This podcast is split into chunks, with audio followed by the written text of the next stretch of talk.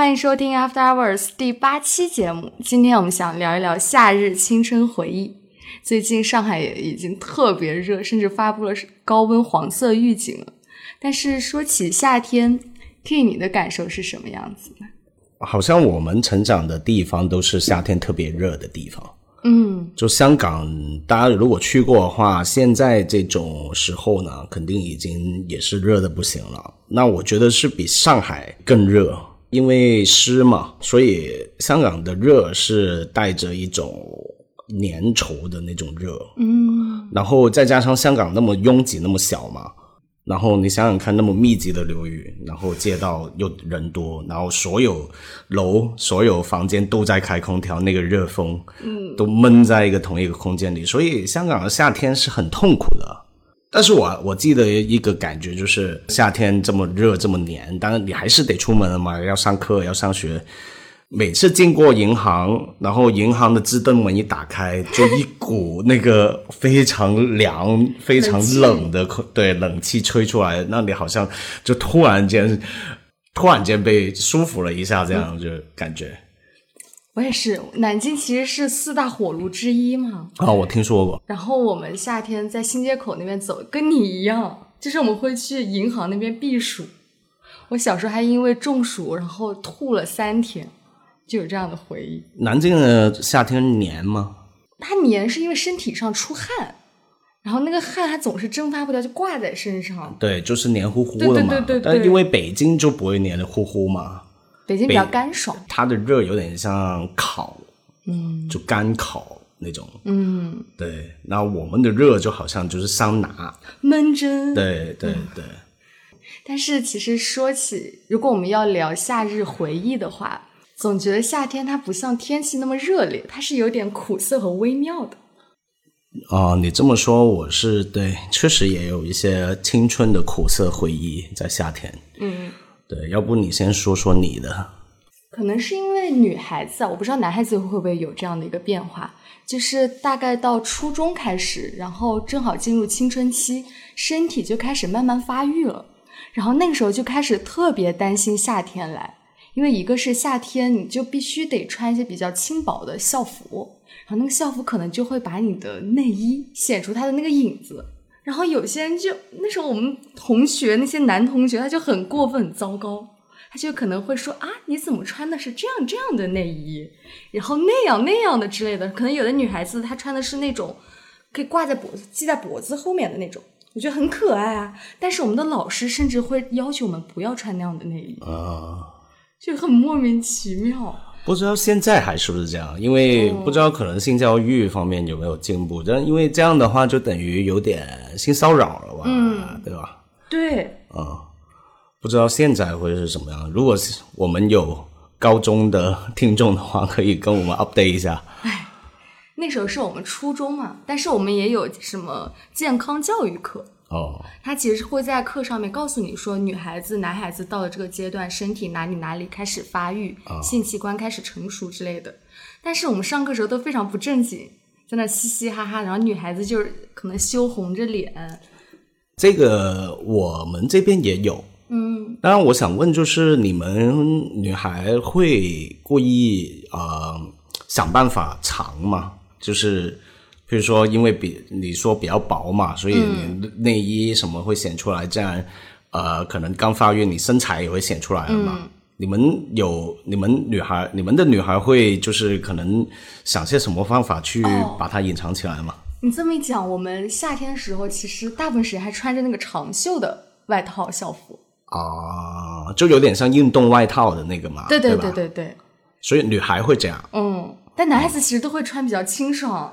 就是那个短袖 T 恤、之短袖衬衫啊，所以你们穿这个长袖的原因是不希望太呃把身材暴露出来的原因吗？嗯，OK，其实我们也一样，就是我现在回想，但我们我觉得我们这更变态，就是我们的校服是西式一点嘛，比如男生就是衬衫、西装裤，然后领带嘛。呃，香港的校服很有意思。要不早一期我们可以讲这个。我们校服有很多种，男生就比较单一，然后女孩有很多款式。比如说，有人是有些学校是连身裙的，有些学校是旗袍，嗯，有些学校是有点像 OL 那种窄裙，然后开有点开小叉那种。哇，对，好多款，也有水手服，就是日本的那种水手服，这里有一块儿。我们学校，我现在呃，我中学的时候，女生的校服是白色的，但冬啊夏天的也就是短袖连身裙，白色，然后也是比较薄，那所以也会有你刚刚说的情况。然后加上刚发育嘛，那他们就就会有一些就比较显身材。那个时候我们这些女生的做法就是，她们穿毛衣遮住，因为我们没有像你们那个外套。那我们的冬天制服就是有外套，嗯，但是夏天制服是没有任何外衣的。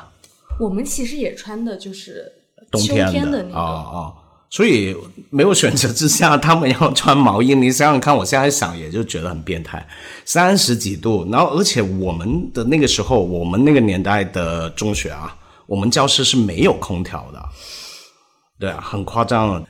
这么想起来，就是大陆这边的校服一般都是那种非常宽松的，就基本上不会凸显一个人身材。但是这另外一方面又会造成说，我们女孩子很难一开始就会去懂得欣赏自己身体曲线变化的那种美，就只知道要把它藏起来，但是没办法去欣赏说，哦，其实这样的一种线条是非常好看的。我不知道是不是男女校有这种现象。因为有异性嘛，我们可能也比较内敛一点，对性这件事儿，可能就是因为有异性的关注，然后就变成觉得需要把这些性征藏起来才比较对。或许如果都是一个女校，是不是可能就没有这种情况，我就不知道了。哦，哎，不过你这样讲，因为我们同学女孩子之间也会开玩笑。就是如果我们要有什么集体活动，必须得去那种公共大澡堂，大家一起洗澡的时候，我们就会看来说怎么办？我们要不要带上泳衣去洗澡啊？就是不希望让对方看到自己的身体。哦，哎，但是这个事情是不是北方比较 OK？北方有那个澡堂文化嘛？好像从小就是对，从小他们就一起这样洗澡。南京是没有那种澡堂文化的，是吧？没有什么一定要去公共澡堂搓澡啊。哦，但是北方就很流一种文化传统了吧？已经，以我的理解是啊，因为我也没有，我我们这边也不是的。香港甚至就是很注重这个隐私的，就基本上不会呃异呃同性之间也都不会这样赤身裸体的这样相对的。我突然想起一件事儿，通常小很小小孩的时候都会被带进女澡堂。对异性的更衣室，我我就被我妈带过啊，我现在还记得那个画面。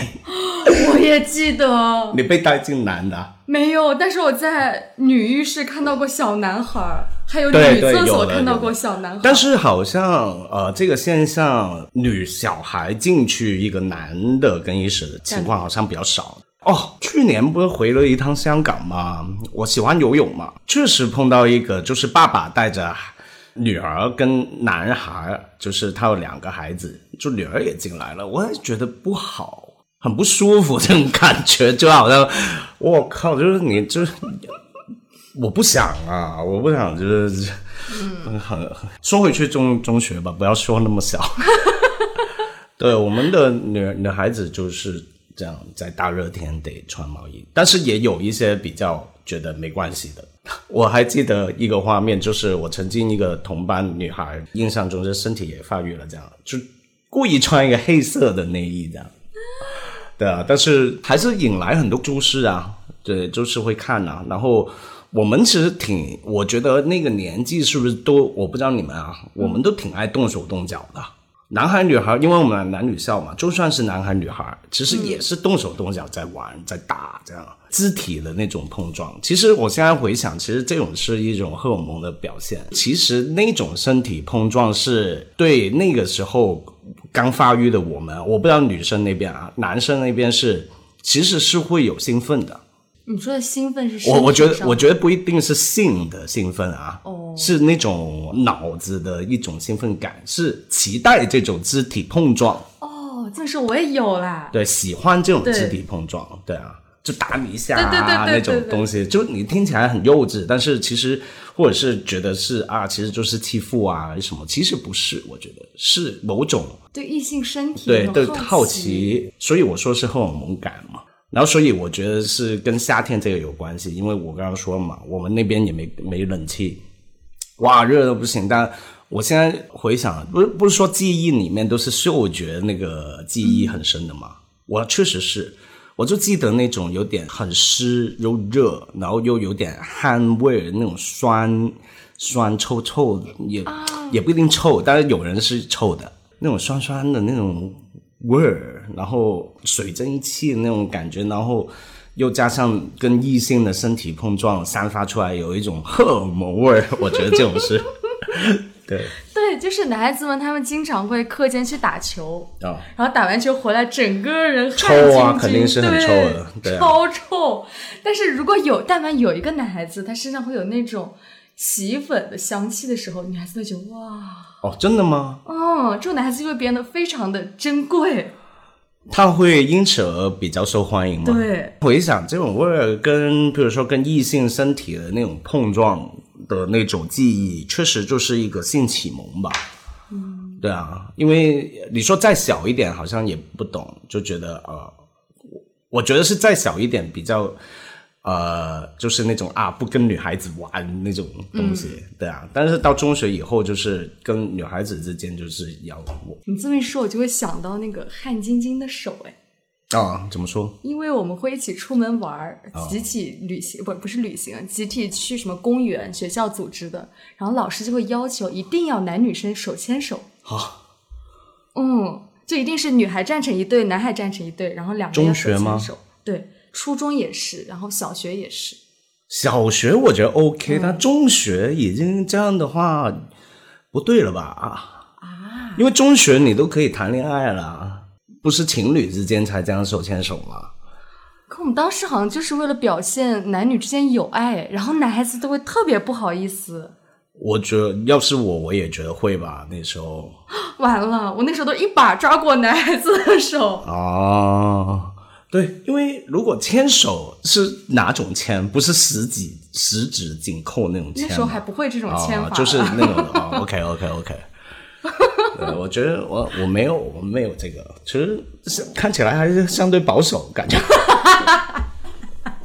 你们你们不是还哦，是，对，但是我们谈恋爱的时间很早啊，就是我一刚一上，我不是我啊，我们那时候没分初中、高中这种说法，香港就是中学，一上中学一年级，旁边就有男同学跟隔壁班的女同学在一起了，这样，嗯，这种事情就变成是一种比较威风的事情。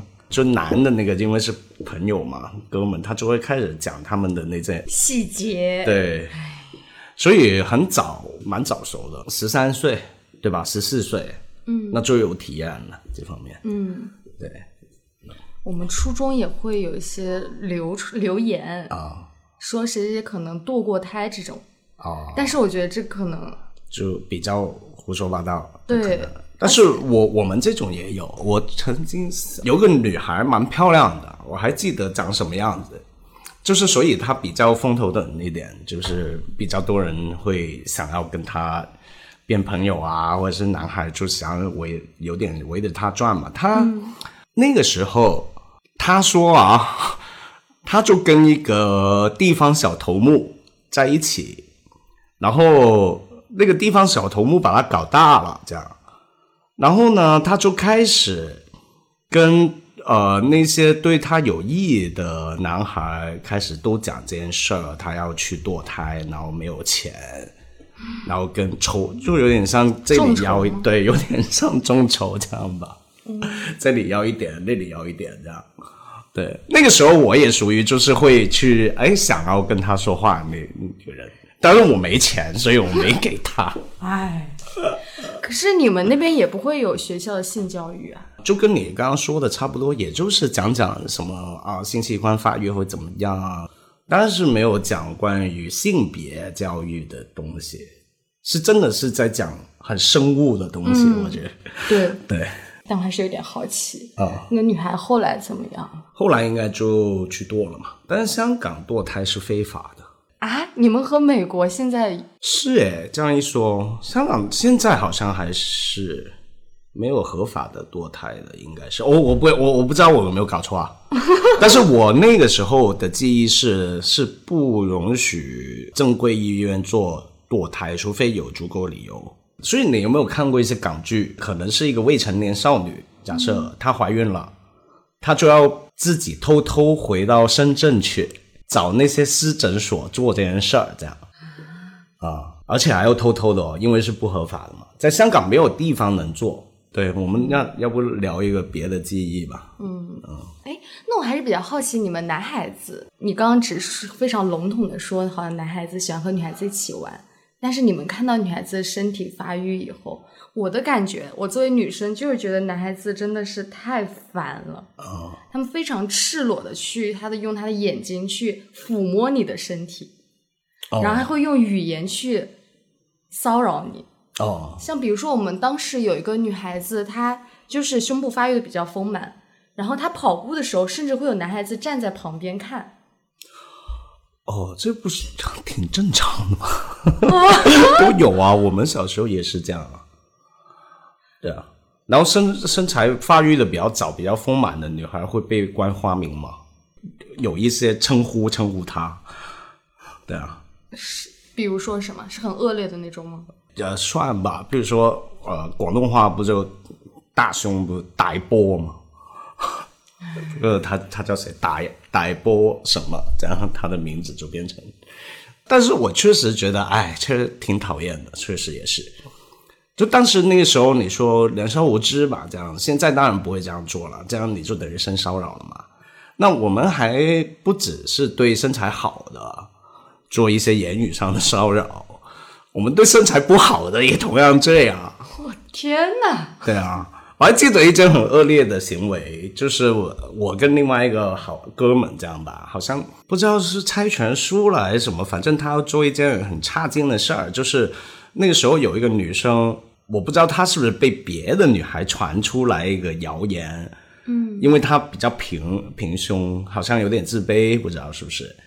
然后他就在自己的胸上面垫一些纸巾，对，然后就让自己看起来好像有胸这样，嗯，然后就传到这外面去了，就所有人都知道这样。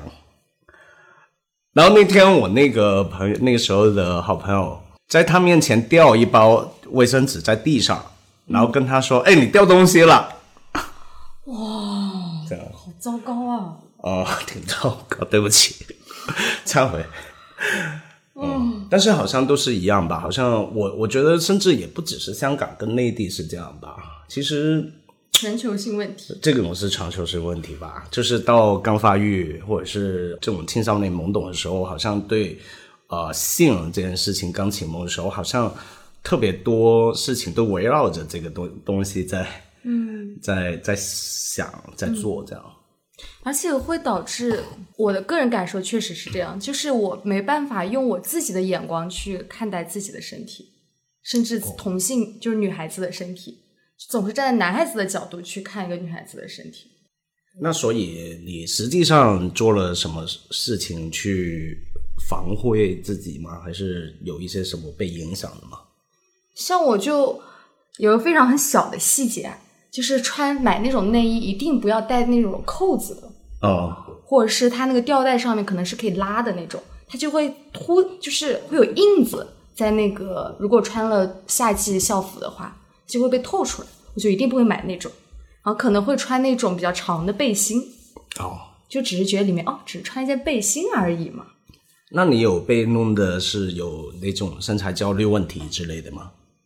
我就特别害怕自己的胸部一点点变大，然后走路会变得有点驼背，就故意就是好像呃缩着脖子，然后藏着胸，是因为呃不想被看吗？嗯，而且不想被发现。其实我我特别希望自己的身体最好是一马平川，就很平的那种。哦，不要有任何变化。其实我觉得这样，你你这么一说，我觉得我那个时候的女同学其实也差不多这种心态吧，不然也不用这样遮法呀。嗯对啊，我不知道现在有没有变化啊。对，因为离开这个青春有点远。对，但感觉自己好像还有点成长。就是我现在觉得，无论是什么样的身材，都有它的美妙之处。哦，那人总会成长的嘛，就等于我现在也不会随便去开一些别人的玩笑，但是那个时候确实是做这种事儿。我当时还会夏天的时候从来不穿短裤短裙。哦，为什么呢？因为那时候男孩子不仅看胸，还会看腿。哦，那你们比较要求比较高啊？我们那时候不懂，就不懂什么叫腿、屁股那种，其实不懂，比较懂的就是胸。好像对腿啊、屁股啊那些好像没那么关注。就经常会有男生说谁谁女孩子腿粗啊什么的。哦，嗯，哎，但是后来我们上了高中以后，当时是秋季校服，学校还没有做好还是怎么样？全校新生就只能穿那个规定的夏季校服，它就是一个短袖配一个短裤。那是我真的上学以来，除了小学那时候还不太懂可以穿裙子，就初中到高中也第一次穿短裤。然后我年轻也不是年轻，就是青少年时期还会有鸡皮肤，不知道你有没有听说过？鸡皮肤就是一种皮肤病，皮肤表面会有一些毛孔比较粗大，然后尤其是夏天的时候，它会有那些红颗粒，而且整个我就觉得好丑啊！然后腿部线条不是那种纤细的、白嫩的，然后就每天都很紧张上学。是因为你觉得男生在看，还是是因为是女生也在看？或者是你们之间会有比较，谁比较身材好或者漂亮，会有吗？同性之间其实也会有，但是他就是有一种比较单一的审美倾向，觉得又细又长又白又嫩的腿好看。哦，但是我我我觉得都其实都这样。可我后来看美剧啊，还有看那些美国街头的照片，嗯，他们那些即使看上去好像比较肥胖的女性，也穿着吊带然后短裙。对对对，那他们有。在过程中有解放一下这种观念，但是其实你归根到到底，其实还是有某种获益的审美标准在，对，只是他们更强调自我，所以他们愿意就是接受自己，然后去做一些比较呃自我的就表现，嗯，对。但是我们相对来说，可能大城市好一点吧，毕竟上海啊那些。地方就是被解放的思想的人比较多，对啊，可能也呃这种接受度也会比较大。嗯，对，对我现在已经可以随便穿什么了。哦，但这么想起来，我发现我家也有点问题，就是我爸经常会说：“你看你的腿比你爸腿都粗了。”哦，就是这种身体羞辱。唉，反正说夏天就是总会有这种微妙苦涩回忆。对，那个时候一想想，这种这种记忆确实并不是那么愉快。但你的听上去，作为男生感觉还挺开心的。就当然没女生这么严重这个问题，但是还是有的嘛。对啊，就是比如说啊，胖的人会比较容易被欺负，对吧？嗯，我想想，其实我们还是一样，跟现在一样，还是存在很多校园霸凌的。对，只是我很抱歉，是我属于是霸凌别人那个。咦，对，但是我不是一个人，这还是一样，就是一个小群体，去针对一个对象去欺负他，去羞辱他，这样。为什么呢？虽然你不是领头，但你为什么会加入其中呢？你有这样经验吗？我没有过哎。啊，你有被欺负过吗？也没有了。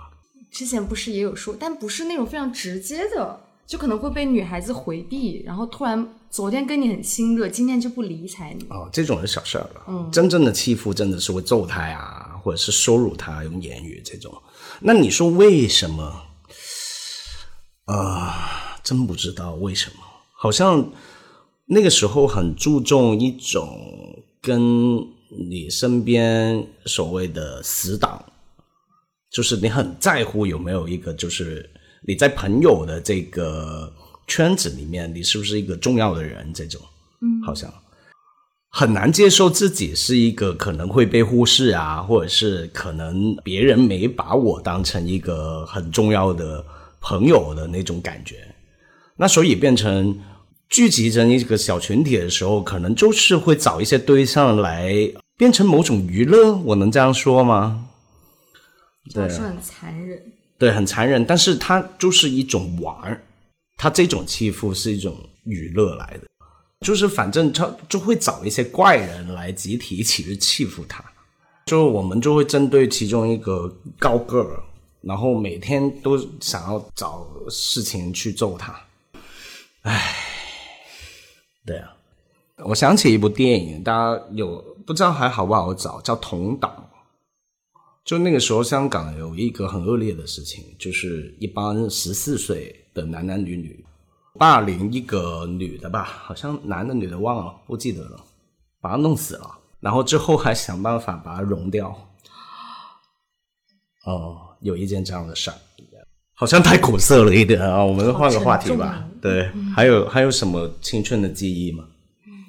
不过你刚刚说的那种想要在一个小团体里面找到一种归属感或者自己的那种意义感、重要性，对我想到，反正对我来说，夏天不仅仅是那种好像这种青春荷尔蒙开始膨胀，它也是那种集体性的夏天。哦，就是我们从小学开始，夏天就一定会被拉去军训。哦。初中也军训，高中也军训，上了大学还要军训，而且总是在那种三十多度的天气里面。他军训的时候还不是让你穿短袖的那种汗衫，他一定要穿里面一件汗衫，外面再穿个长袖的军服，然后扎着那种腰带，穿的紧紧的，穿着那种布鞋，站在阳光底下暴晒啊，然后站军姿，站军姿一站至少要十分钟。哦，然后还不能动，动的话就有教官在那儿拍打你，然后把或者把你拎出来给你训一通。我们就没有这种，我们的夏天都是在玩，就是玩，什么都不干。然后我小小时候，呃，就还记得小学吧，不是都有暑假作业吗？嗯，每次都是拖到最后一天开始做。我也是。对啊，然后做不完就开始第二天就找。同学的抄，我我不会抄作业，但是我会让我爸打电话给老师，说孩子生病了，过几天再来。那你爸还挺好，还愿意帮你撒这个谎。呃，我现在回想，我们的夏天就没有这种集体类一定要做的事情，但是还是会连朋结队的去做点什么事儿吧。就是比如说，我们小时候喜欢踢球。我跟我邻居几个男孩，还有几个也是在同一个学校的，就是会组织一个呃小球队这样吧，然后就会去球场踢球。一暑假呢，你就会认识了在同一个这样住在这个同同一个小区。但我最印象最深的就是跟一帮朋友踢完球之后，认识了另外一帮朋朋友这样。然后过了一个暑假之后，也到了中学一年级了，升到。我发现曾经踢球的一帮这样朋友全部变成古惑仔，呃，现在没有了，现在古惑仔已经绝绝种了，没有这个东西了，已经。我记得中学一年级，那就跟几个小伙伴回到那个球场去，还看到那几个之前一起踢球的变成。在叼个叼着根烟啊，蹲在路边，这就球场边啊那种，然后旁边跟着几个好像看起来坏坏的那种小小小头目之类的，你很自然就会看他，对吧？嗯。然后对上眼之后，他就跟我说：“看什么看？操！” 那粤语就是“望咩望？屌有冇？”明明一个夏天之前，你们对啊，还是好朋友啊，还是好小孩儿这种，就是还搭肩膀，然后一起去麦当劳吃冰淇淋这种。然后过了就是一个暑假，就一年之后就变化了，所有东西。那个时候很特别的，像好像就是只能选两边，要不你就是乖的，要不你就是坏的。为什么？因为好像那个时候加入黑社会是特别容易的事情，很容易。真的，你只要想，你觉得啊，你想要就跟个老大走混一混，你就可以去。他也不一定就是去贩毒啊、砍人啊，其实也不一定。他们只是很小，就等于一个社团嘛。所以我说那个时候奇怪着，就是你好像没有什么中庸可以选，好像要不你就当一个乖学生。我是属于呃成绩还行吧，头十名的那种吧。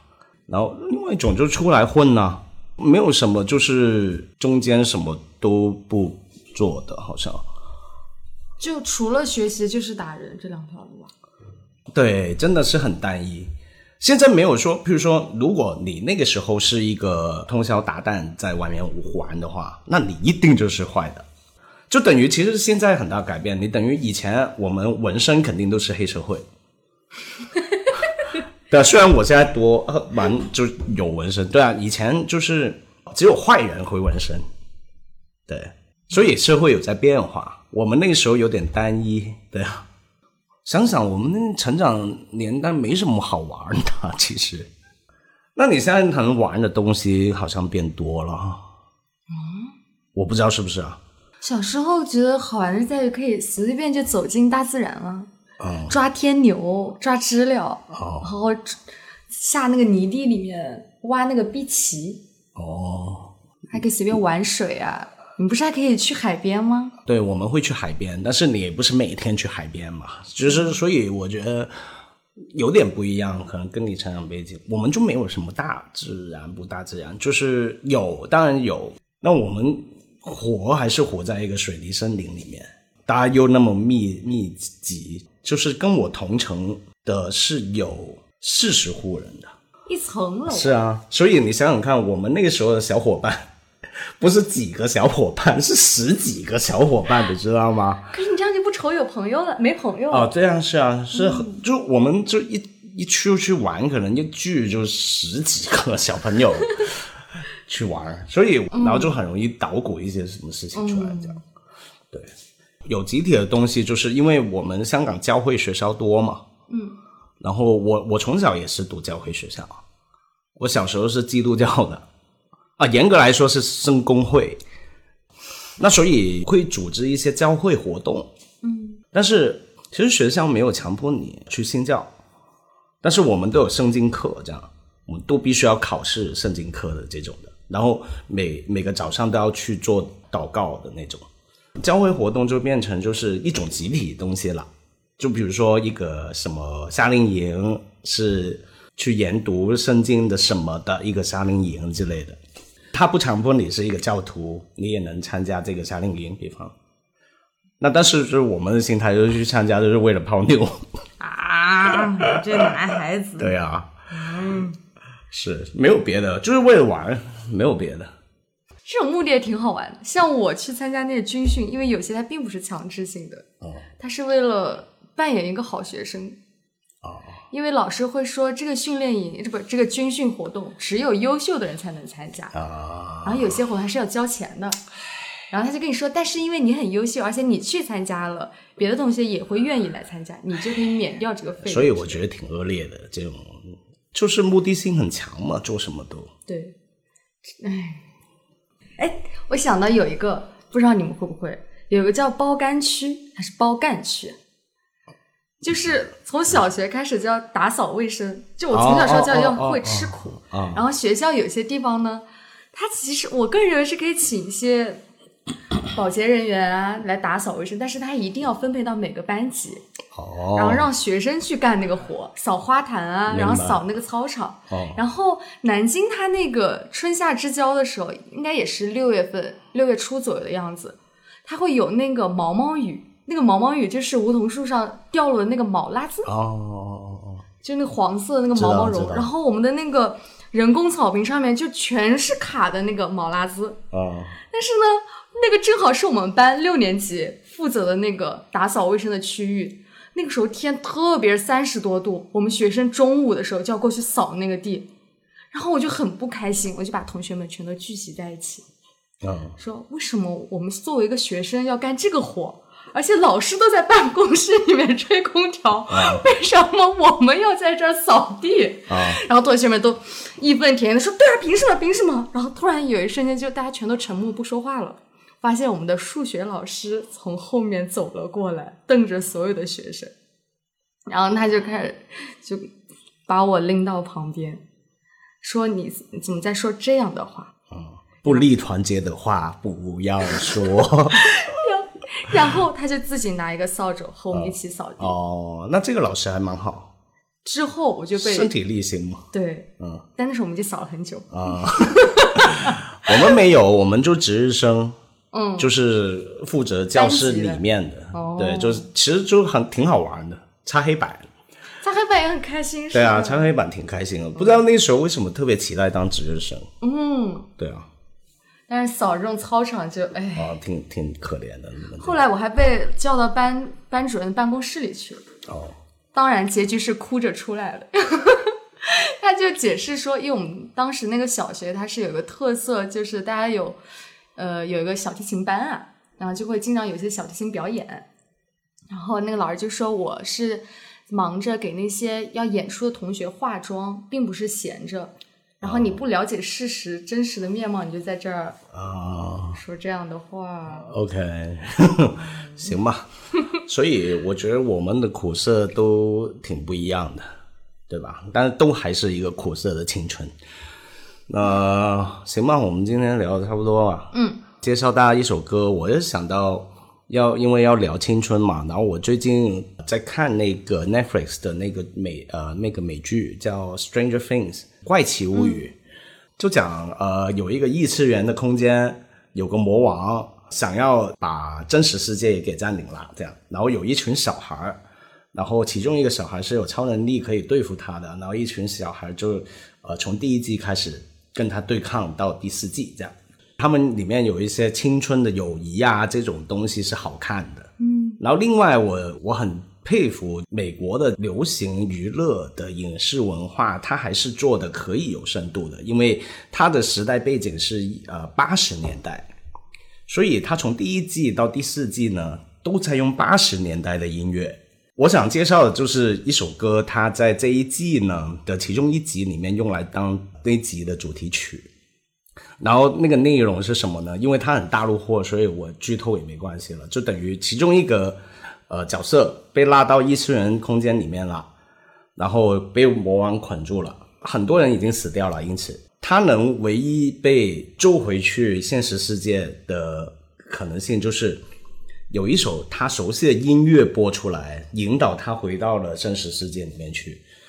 就播了这首歌，然后那个画面就是他在异次元空间听了这种歌，突然醒过来了，他要挣脱掉魔王，他要回到他的朋友身边，然后就在那个一群人空间里面一直奔跑奔跑，然后回到他的呃喜欢他的男孩跟他的一群好友身边这样，然后就播了这首是一九八五年一个女歌手叫 K Bush 的一首歌叫 Running Up the Hill，这首歌。就很棒，因为你八五年的一首歌，你想想看，都三十七年前了，对吧？那这个歌手已经都是奶奶级了，对我们来说，就跟我差不多同龄了，基本。那但是你现在一听，就是你很好的音乐，就是你就哪怕都快四十年前的东西，你又不会太不会觉得过时，而且呃，甚至你会觉得有点前卫。呃，而且 K Bush 的声音它是很有力量。她是一个女摇滚歌手嘛，她很有力量的声音。这部剧是部大陆的剧，你想想看，那个音乐就会变成可能是女主跟男主唱的一首什么难听的主题曲啊。对，但是人家就会选择用一个八十年代的摇滚乐去做它的配乐。所以我觉得美国的这些影视文化，它高度娱乐性质，我觉得里面还是有一些能挖掘的东西。所以播这首歌给大家听吧，拜。